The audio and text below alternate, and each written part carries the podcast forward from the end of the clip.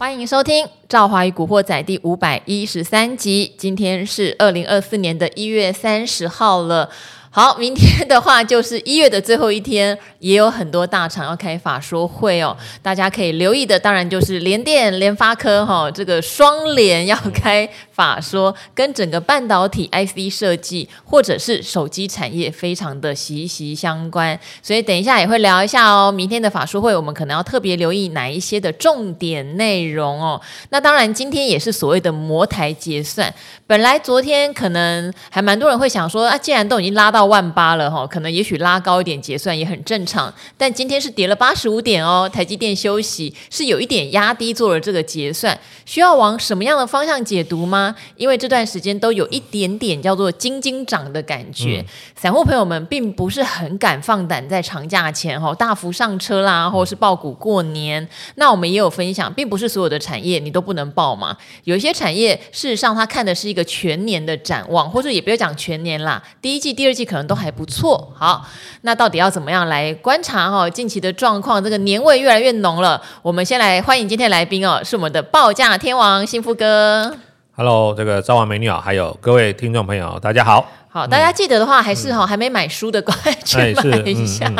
好，幸福哥有一本专门写给散户的入门书哈、嗯，我有看了，真的是很不错。因为这本书里面，它是基本面、筹码面、技术面、产业如何观察，嗯，它都全部提供在这本书里面。嗯、好，超省力，对不对？对，超省力。好、嗯，所以大家可以到网络书店嘛。现在如果懒得去那个书店走的话，嗯、就网络书店哈，买一买。我觉得可以支持一下。如果大家真的是在股市里面。还没有确定自己的门派，你觉得自己比较小白的话，嗯、我觉得真的超级推荐。嗯，好，那今天的话是跌了八十五点，是大家在这个上涨到万八的过程中，常常都会觉得万八应该是一个关卡，会来回测试哈。那今天因为有摩台指的结算，所以量有稍微大一点点，有到两千八百亿哦。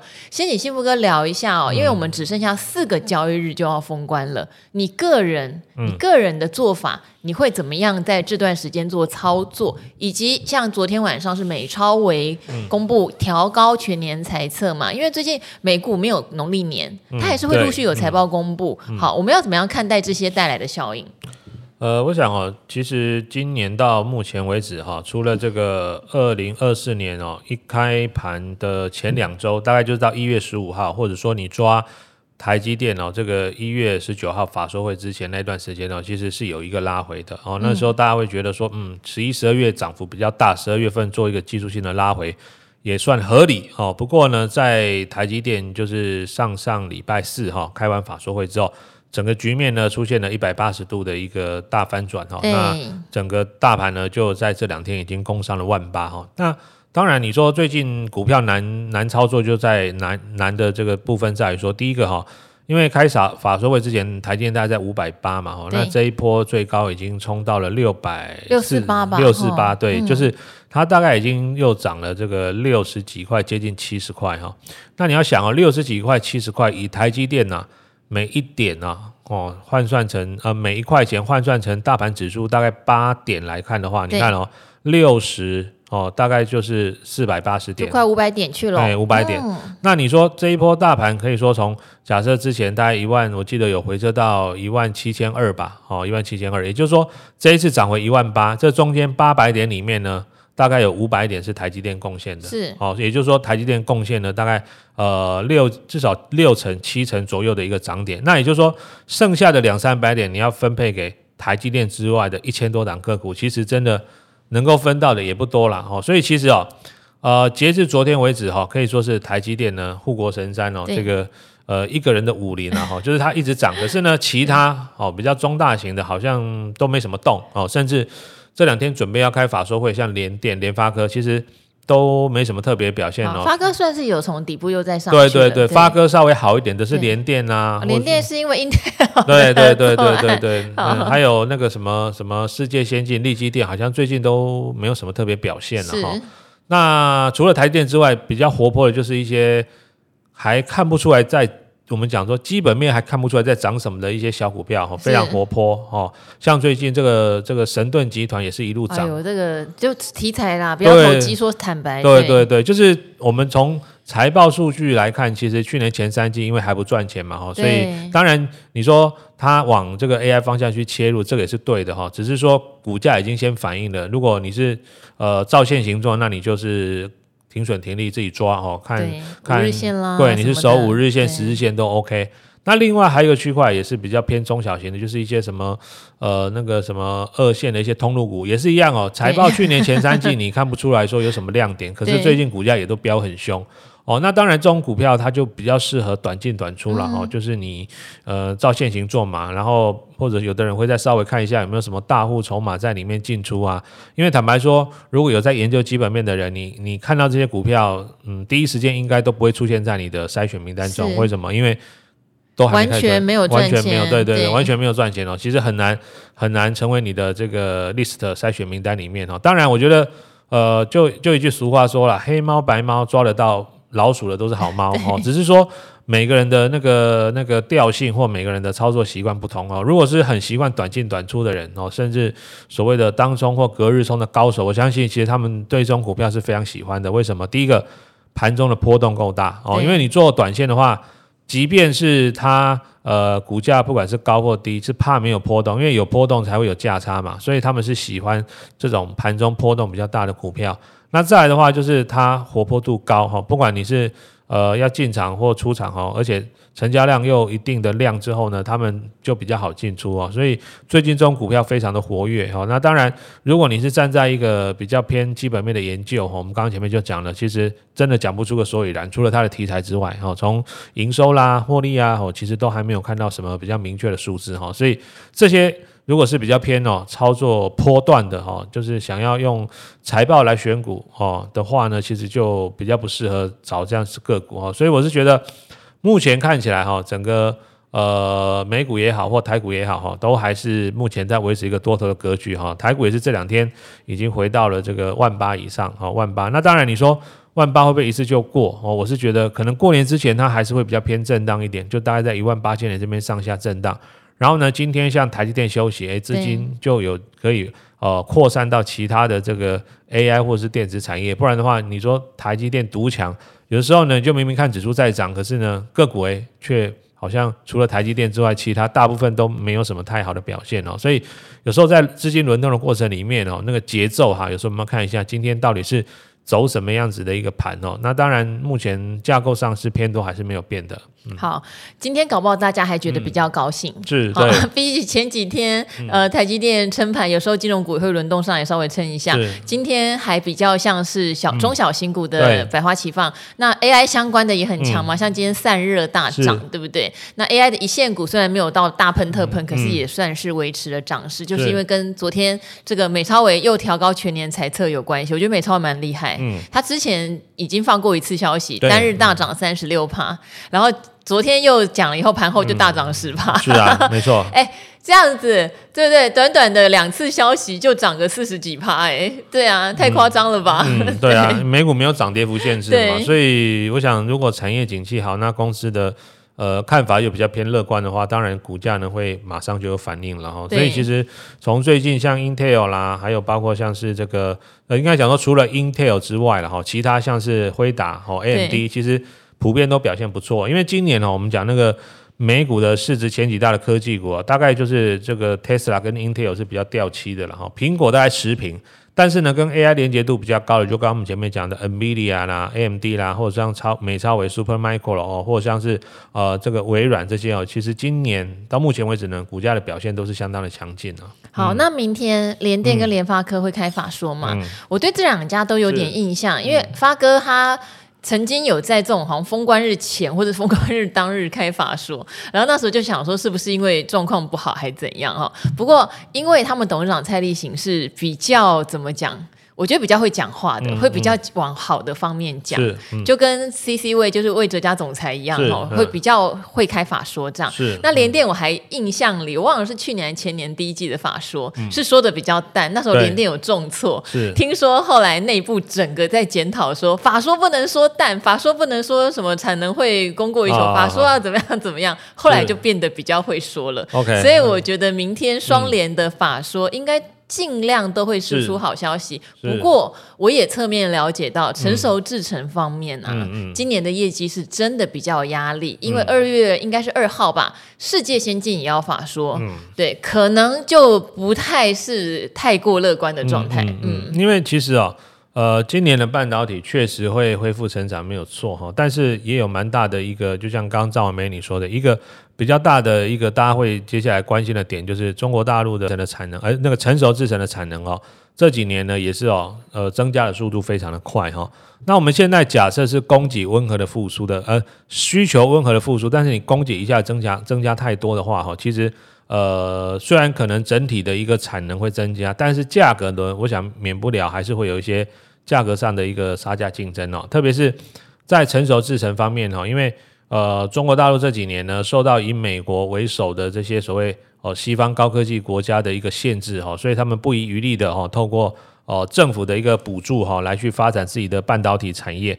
可是呢，当然，因为他们毕竟没有这个先进制程的技术嘛，哈，所以他们全部基本上都投在，比如说什么呃十八奈米啦，或二十奈米以上的这些成熟制程哈。那刚好这个又是台湾的这些二线的晶圆代工，像联电啊、力积电啊，或像世界先进哦，他们呃比较算是过去呢主要的业务业务的范围之内哈。所以我想最近这些个股，如果大家仔细去看了，虽然台股冲到万八哦，是创了一个波段新高，可是呢。我们刚前面讲到这几家哈二线的晶圆代工厂商哦，其实最近的股价呢都是比较疲弱一点哦，所以有时候我一个观念啦，就是说，如果说我们有一线的厂商可以选择的话哈，呃，特别是呃像台积电这样的个股，我我觉得还是优先选台积电会比较好。我就宁可哈，你可能比如说同样的同样的资金，你买一百股的台积电，哦，可能会去买一张的这个二线的晶圆代工，我觉得相对来说拉长时间来看哦。呃，台积电的竞争优势呢，还是非常的明显哦。特别是呃，目前全球大概只有三家公司有先进制程的技术能力哦。当然，就台积电、韩国的三星跟美国的 Intel。那 Intel 一直量产上是有问题的哈，它其实是技术比较强，但实际上它的一个一个量产能力其实是向来都是比较算是弱势了哈。那三星的部分是这样子哦，它其实就是做是做得出来啦。哦，但是良率还有它的一些设计上哈，容易产生，比如说之前有过热的情况哦，也是蛮多的一些 IC 设计厂商会稍微比较担心的地方。所以，我想如果是主要，而且是这些公司主力推的晶片哦，其实他们通常还是会优先选择台积电做下单，然后毕竟不管是品质或良率上还是比较保障。所以，我想台积电为什么会在今年的法说会上哈，一月十九的法说会上啊，会试出说他其实去估了哈，今年呐。哦，整体的这个，我记得晶圆代工好像会成长二十二十。他说半导体整体十，但晶圆代工二十，晶圆代工二十。那为什么台积电他说它可以成长二十一到二十六个 percent 哦？因为其实它就是向来呢，只要他认为好的时候呢，通常它会比产业的平均值再好更好一些。我想这也是来自于它的这个技术优技术优势，还有说它本身在呃整个所谓。晶圆代工的这个领域里面哈，有取得相当大的一个领先地位也有关系啦。嗯、好，这个哈，昨天我们有题材猎人来哈，嗯、如果大家喜欢听题材股、嗯、标股，嗯、我们常常在讲一个产业里面涨最凶的，通常不见得是龙头股，反而是那种转亏为盈啦，甚至不用说转亏为盈了，嗯、还在亏啊。好像刚刚讲到的神盾集团，对对，喜欢听这种投机题材，我觉得热闹热闹，短线你很厉害的高手哈，就是操作一下，我觉得无伤大雅。但是大多数的人还是要理解一件事，就跟刚刚幸福哥讲的一样。例如台积电讲晶圆代工成长百分之二十，可是并不是所有的晶圆代工都会成长百分之二十。嗯、它因为有先进的优势，有先进制程，包括自己任何方面都是先进的 优势，所以它可以确保自己有这个二十趴的领域一定拿得到。嗯嗯、但是你说其他二线的，我觉得不一定。是成熟制程，也许联电是算里面可能比较翘楚，但是你说力基电。我觉得它相对就会更吃力，在产业景气的循环里面，嗯。嗯、只是力积电有记忆体的那一块，是对，那记忆体今年可能又会复苏，也许会救了它一下，这样子哈。好，总之大家密切的注意，因为明天联电开法说，刚刚也特别提到，二月二号还有世界先进开法说，嗯、我想两家公司开法说，大家就会对。成熟制成的晶圆代工到底今年的景气怎么样？会有一定的认知啦，嗯、会有一定的认知。嗯、我了解是压力真的比较大啦。嗯，这合理啦。嗯，对，合理。好，但是明天如果发哥对手机市场，嗯。提出看好呢？会不会整个手机供应链就真的有机会了呢？啊、手机是这样子哈，就是我看到的报告，他们是预估啊哈，今年大概会有个位数的成长哦，因为呃手机一直到去年第四季哦，它的这个 Y O Y 哦才正式转正哦，那这个成长的一个状况，当然手机它已经是很成熟的市场了哈，所以它其实基本上就会有两到三年的一个景气循环。嗯、那前两年就是大概从二零二二年之后啊。其实手机的市场就就一路的往下掉哈，你看啊，从二零二二年第一季一直修正到二零二三年的第四季哈，所以它大概已经经过了两年的修正。那接下来就是大概有机会会先走入一个复苏的循环。那接下来就是看说联发科对于哦呃除了原本的这个手机两到三年的一个这个景气循环之外，今年当然大家最看重的就是所谓的。AI 手机有没有可能再带动一波新的买气哦？我想这个是重点，因为呃，AI 其实我想这是一个不可逆的趋势哈。从我们一般的这个所谓的电脑，然后未来可能普及到我们的这个手机上，我想这一个是会既定发生的事情，只是说它的。进展跟速度会有多快哈？我想这个会是市场会去关心的，因为呃，其实像现在手机大部分的功能应该已经符合我们日常所需的一些，不管是消费啦哦，或者说等等查阅资料，那有没有一个更杀手级的应用？未来哦，会让大家呢有更进一步想要换手机哦，不得不换的这种需求的话，我想就是在手机领域哦，有没有机会下一波呢，再恢复到一个哦更高程度成长，一个非常重要的关键哦。你说折叠手机或 AI 手机？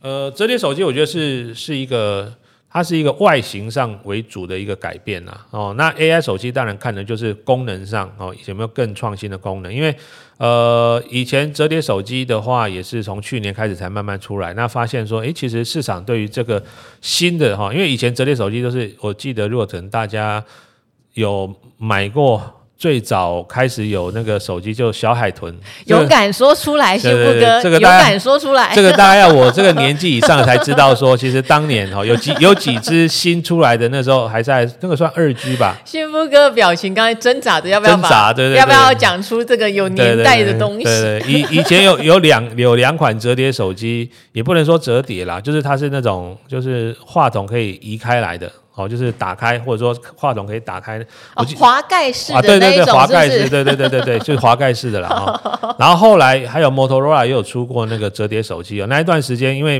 比较轻巧，所以我我也买过哈。哦那现在它又流行回来了，而且现在的功能更齐全，而且因为现在其实大家都是智慧型手机嘛，那你折叠式的话，其实可以让你展开来之后呢，那个荧幕啊更大哦，观赏起来也是会更方便哦。所以我想从去年开始，为什么呃那个轴承厂像兆利啦、富士达能够大涨一波哦，也是有它的道理所在哈，因为。过去并没有说折做折叠手机这个项目，所以这这两年哦，这个东西开始上来之后，它的成长动能也是非常大。但是因为它只是牵涉到那个外观不同，所以只涨到轴承哦，所以呢，其他的这个手机的零组件一直要到去年第四季才是走一个正常的景气循环，才慢慢上来。当然，联发科就从七百多块涨到一千块哦，现在大概在九百多这边这边整理。再接下来就看它法说会对于今年手机的展望有没有更明确、更正面的讯息哦。好，嗯，这个我是觉得对整个手机产业还蛮重要的，嗯嗯、因为手机相关的零组件，说实话，真的就是轴承长比较多。对，那你说镜头它是有从底部上来，是，可是并没有到大涨特涨的状况哈、嗯。好，所以要看一下接下来，呃，如果整体的消费电子的景气真的是复苏跟回温，事实上在位阶上还有一些中低位阶的轴承当然都涨得很高了啦。对，连新日新都还没正正式做到手机 轴承就已经动了。对，好，好，这边的话是可以观察。我记得上次好像是小哥吧，他说如果是这种折叠式的，他看盘比较方便，哦、好像可以一边一个画面还是什么的，忘记他怎么说的。哦、如果如果当然，如果是用那种折叠式的话，当然荧幕比较大，大家看起来，如果特别是盯股票的时候，那个字那么小。哦，你荧幕大一点当然比较方便，可是像我们一般正常，如果我们就在盯盘的人，其实真的还是会用电脑比较习惯。你一个一个五寸跟一个至少十五寸甚至二十寸的那个荧幕比较起来的话，哇，我我我发现说，真的只单纯用手机在看股票的人，真的蛮厉害的。字那么小哦，盯起来很吃力。我我是真的很习惯用 A P P 在看呢。哦，对对对对对。那像我们是因为看大荧幕习惯了哦，一下子你说长时间要用手机看，当然偶尔人在外面看一下，OK。但是如果说要做资料啦，要干嘛的，其实用手机真的还没有电脑这么方便，然后所以也是看个人的使用习惯，还有使用环境。那当然，大荧幕对于大家的这个阅读上哈，眼睛看起来会比较舒服，这是一定的。好，嗯、总之呢，明天听一下哈。当然，发哥自己本身的获利预估展望也很重要啦。是是，对，因为毕竟将近一千块钱的股票嘛，嗯、那今天又稍微涨了两块呃两趴多哈，这个也代表大家对明天的法说有期待。嗯、所以获利的预估不能看得太淡之外，鼓励的政策，我想、嗯、呃这几天也有陆续跟大家提到，因为今年是他们的特别股鼓励最后一年嘛，这个要不要延续呢？哈，发了一千亿的股息出去。要不要延续呢？看起来一些高股息 ETF 对这件事情超级买单的哈。Oh, 好.所以这个也要观察。如果它不延续，那它本身自己的获利能力可能要提升到以往的水准，对不对？好，才能维持这么高的股价。嗯、好，这是最近有一些法说会大家要留意的。那至于幸福哥觉得，因为大家很热烈的会，我我本来以为哈，我说实话哦，我本来以为爆股过年啊不是一个很大的议题，因为对我来说。呃，我看这档股票不会是封关日前这几天要做的，嗯、一定是它会让我预期，即使是做波段好了，它也会让我预期有一个小波段，嗯，呃，可能是两三个礼拜或一个月哈，或者是我就是比较长期价值在买它的。跟封关日前几天与我比较没有关系，顶多就是持股水位不会压到满，让自己紧张哈。嗯、但我发现很多人其实真的很 care，、嗯、他手上有哪些股票要爆股 过年。嗯、好，那你这边的话，其实你有锁定一些产业，对不对？是，是比较属于短中期，嗯、你觉得还可以续报的。是，呃，其实因为我们还是会以产业研究做出发点了哈，那希望去找到一些它比较有延续性，可以做波段的个股。呃，只是说每一次长假之前哦，这个要不要报股过年或报股过节？长假对，长假、欸、有时候才两天三天，我想问问大家那么 care 啊？哦，对啊，对啊，所以其实有时候就是这样子啊，就是如果可能这个长假稍微久一点哦，大家就会考量到这个问题。一来可能是资金效益，再来可能就是比如说有一些丙种的哈，这种因为它是有利息上的一个考量哦，所以他们会在呃放长假之前把股票先出清或降到很低的部位，这也是在所难免哦。不过呢，如果是一般的投资人的话，我想其实还是我们会回归到哦，这个产业今年哦，二零二四年有没有发展性哦？再来的话就是这个产业里面的个股，就像我们刚刚用半导体晶圆代工来做举例，今年台积电会很好，可是二线的晶圆代工会不会很好？哎，这边可能就有个问号在这里哈。所以我们即便看同一个产业，也是要区分说这一家公司它在整个产业里面它是居于什么样子的产业地位，那它有没有具有比较好的？比如说产业竞争力或比较好的护城河等等哈，那最近当然 AI 还是一个最热门的话题了哈，是因为就像我们刚刚前面讲的哈，这个。主流股不用自己去找，其实很简单，就是看美国涨什么，我们就涨什么。好，除了美超微之外，黄仁勋还继续在台湾吃吃吃。啊，对。昨天还前天被抓到去那个洲际食铺哈，是一个很难定的私厨啦。是是是。跟这个喜相逢并列两大难定私厨。好，那他跟林百里广达的董事长，还有张忠谋哈前台积电董事长一起吃饭。对对。好，一起吃饭。所以我想，其实哦。呃，如果整个 AI 产业会好，不可能只好到美超伟啦。我想 NVIDIA 应该也会不错，甚至呢 AMD 也会不错哈。那接下来呢，还有蛮多家公司也是准备要公布财报哈。这礼拜二我记得应该就有。呃，AMD，然后有还有包括像像微软也要公布哦，Amazon 好像也要公布了。Amazon 是礼拜四，Amazon 礼拜四，然后礼拜四还有 Meta 哦，对，Meta 也要公布。对，就是几家比较重重量。Google 的母公司也要公布。对对，Alphabet 是礼拜二哦，然后礼拜三中间又卡了一个那个联准会准备要开会。哦，对。对，所以其实这礼拜事情还蛮多的哦，事情重要的这个财报或重要的一些这个利率决策会议还蛮多。那目前看起来都是比较偏正面的讯息，就是。呃，这几家包括利率决策会议吗？还是财报？嗯，利率决策会议，我想其实应该是就是看会后了，因为一定不会升嘛，而且这次也不会降，所以一定是持平哦。只是说会后声明里面，态度啊，对态度到底是今年什么时间点可能降息的几率高，大家就会开始从呃他所发布的会后声明里面去找寻一些蛛丝马迹哈，这是一个。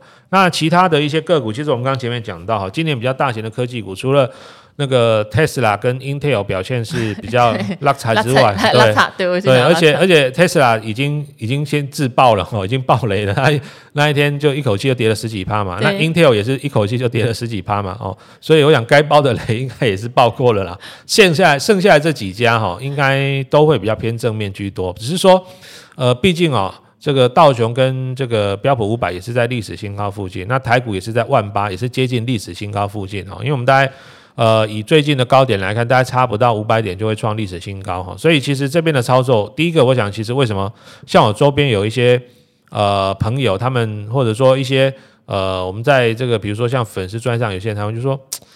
最近除了台积电之外，还可以买什么？因为大家会有一种焦虑感，就是说，嗯，好像除了买台积电，最近很多股票都不太会动，而且指数又快要逼近前高，是啊，是啊，怎么没有像上一波一样哈？啊、因为上一波我们从疫情期间涨上来是百花齐放，每个产业都轮涨，这次没有，这次没有，因为呃，就是产业是这样子了哈。其实一定是它要有利基点，而且它有慢，就是你一开始即便是题材，就像去年三月。哦，第一波这个 AI 上来的时候，其实当然是很多营收跟获利是还没有出来，可是后面大家慢慢看到这些公司营收获利出来之后，最近就开始走第二波的这个 AI 股。为什么？因为其实数字都已经慢慢开始出来了哈，这是一个。那当然，呃，今年比较特别的就是说呢，这个题材在美国这些科技股创新高的情况之下，还是可以延续。那比较可惜的就是说呢，其他产业的复苏似乎还是在鸭子划水，有点。快要浮出水面，但又还没有正式浮出水面哦，所以我想最近可能还是以科技股为主轴，它的状况会比较好。那当然，比如说像 AI 概念股里面哈，呃，像今天比较强的有这个呃散热哦，散热其实如果大家回想一下，去年三月 AI 第一波上来的时候，其实也是散热第一波往上冲的哦，所以它算是。AI 概念股里面呢，算是领头羊，好，然后最近这两天还有像是这个 PCB 啦，哦，CCL 啦，好，这些个股呢，最近也都开始有出现比较明显的买盘增温哦，所以我想，如果说真的想要以产业的角度出发去找寻一些可以爆股过年的股票的话，我们是建议啊，可以先从 AI 里面找，然后就从 AI 里面找一些呢营收哦，成长动能目前已经看到了，或者说呢最近法人哦。加码比较积极的这些个股啊，从这个方向里面来去做一些思考哈，从里面去选一些个股啊。其实每一年呢，都会有不一样的题材在轮动哈。因为讲到散热，我还记得在疫情期间，虽然很多的科技股都大涨，但散热没有哦。在疫情期间，那时候我记得还好多人会去推双红，会觉得它的股价有点委屈，可是好像就一直风吹不到它身上。但是现在散热的风一来哈，不管双红或是奇红都创新高，嗯、也不管谁的所谓静默式的这种一冷散热谁领先谁不领先的，两、档都是创高的。好，所以这个很多人手上，如果你的股票是不错的股票，只是风没有吹到它，你还是可以选择等一等啦。哦、嗯，很难讲，真的很难讲哈、嗯。好，那当然呃，在现阶段的话，我觉得幸福哥也帮我们在。讲一下大陆的状况好不好？因为恒大又爆雷嘛。嗯嗯、因为雅股里面其实台股真的算厉害，贴近美股贴的比较近。但是呢，其实像日股已经有点弯。好，连印度股市都有点弯下来。陆港股不要讲了，陆港股没有涨还跌。那最近陆股其实有很多救市的措施哈，号称啦，应该是还没有开始真正的成立或发放，就是要有两兆人民币的平准基金，他们有戏称是陆版的国安基金哈。但确实已经有一些政策出炉了，例如说净空哈，有做类似净空，然后有降准放钱，对不对？但恒大又爆了，恒大爆了，嗯、所以在这么多的措施跟喊话之后，入股根本就还是涨不起来。这是不是也影响到怎么讲？有某一些，例如说传统产业好了，嗯，的未来的走势，在今年景气比较难看好的原因？嗯，对，确实有哈，因为嗯，这个情况哈，坦白讲哈，就是现在在过去来讲的话哈，有时候景气好就是大家一起好啊，不好就大家一起不好，而且不只是说某一个区域、某一个国家，是全球性的都这样。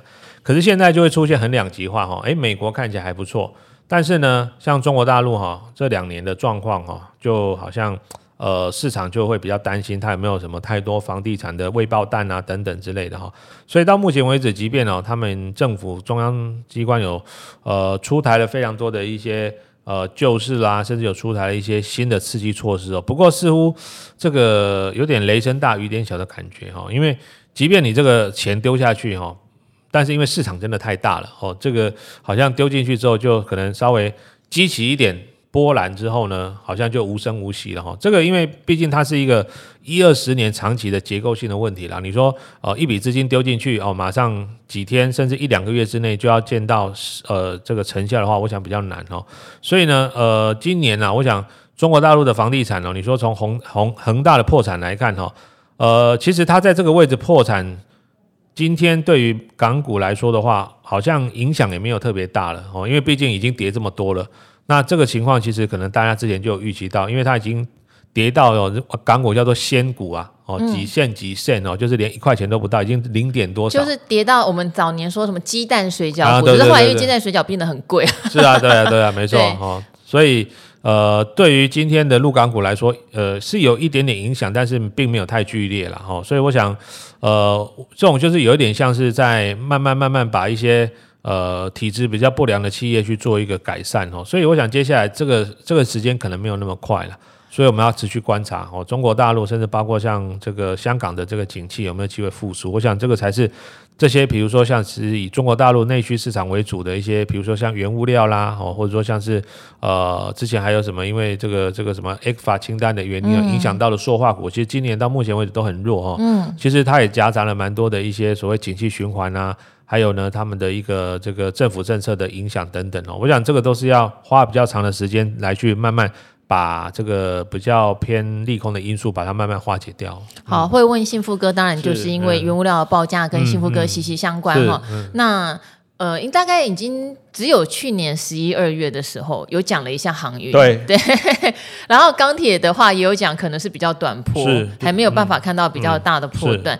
都跟这个中国大陆的内需状态有很大很大的影响跟关系。嗯、当然，报价也会跟中国大陆自己内部有很多原物料报价也是息息相关。如果他们报价起不来，其实我们报价也起不来。对啊，对。嗯所以这个有点伤脑筋啦。为什么呃到了年初，幸福哥可能又把眼光重新全部都看回了科技股？嗯、哦，就是这个原因。是，对，嗯，如果手上是对原物料有期待，我们也知道它低位接。是哦，但是说实话哦，这个要起来真的还不知道是什么时候，嗯、真的没有一个明确的讯号啦。这个就跟大家去报那种所谓高值利率的科技股，或是那一种呃跟中国大陆比较无关的外销股，高值利率，但是它现在风可能不在它身上。这种状况比较不一样哦，嗯、比较不一样。如果纯原物料，可能真的要再等蛮长一段时间的哈、嗯哦。所以大家要分辨，有时候爆股，呃，要知道自己在爆什么。而且很多原物料其实没有殖利率，嗯、对，因为没有什么赚钱。对对，好，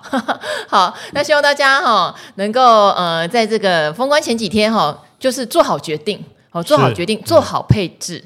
对，不是说全部都要卖光才会心安。如果全部卖光哦，你看到在过年期间美股如果又再继续往上攻，搞不好会有更大的恐慌跟焦虑哦。嗯嗯、所以留下你觉得比较心安理得的股票跟产业，你用一季的眼光去看，不要用几天。我觉得这个会对大家的投资心态会比较好一点哈。嗯、好，那今天也非常谢谢幸福哥，也跟我们的古惑仔朋友说拜拜喽。OK，下次见，拜拜。拜拜。